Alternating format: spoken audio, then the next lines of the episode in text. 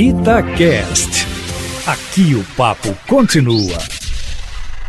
Se não houver nenhum recurso extraordinário, e olha que ontem mesmo deputados e senadores evangélicos foram ao ministro Luiz Fux, presidente do Supremo Tribunal Federal, pedir o adiamento da votação. Teremos hoje, enfim, às duas horas da tarde, o STF julgando quem tem razão o ministro Nunes Marques, que mandou abrir as igrejas e templos evangélicos, ou seu colega Gilmar Mendes, que mandou fechar no estado de São Paulo numa ação específica para os paulistas. O problema é que, além do aspecto jurídico, a política entra no meio, hein? Como visto ontem, com deputados e senadores evangélicos indo ao presidente do Supremo pedir a suspensão do julgamento. E isso, Aline Eustáquio, quando o país ultrapassa a marca de 4 mil mortos num só dia, de forma que choca a consciência cívica, já nem falo cristã, quando a Câmara de Belo Horizonte, também por uma questão política, numa queda de braço com o prefeito Alexandre Calil, decide que a abertura de igrejas deve ser incluído no rol de serviços essenciais. Olha, como se cada um pode orar e rezar em casa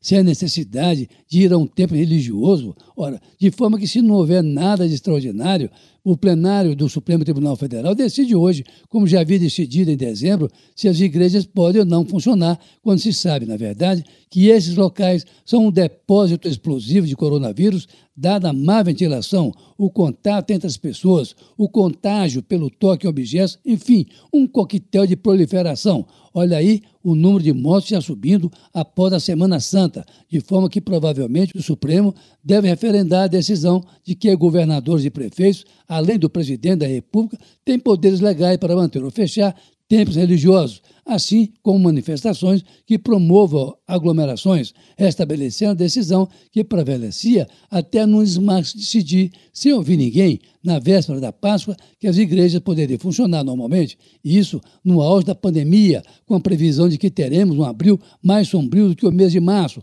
com mais de 500 mil mortos ao final de julho. E ainda, deputados e senadores vão ao presidente do Supremo pedir o adiamento da votação ali no Eustáquio. Ah, aí já é demais, é desconhecer de propósito que o Estado brasileiro é laico e que as decisões do Supremo podem ser políticas, enfim, um abuso sem tamanho. Carlos Lindenberg, para a Rádio Itatiaia.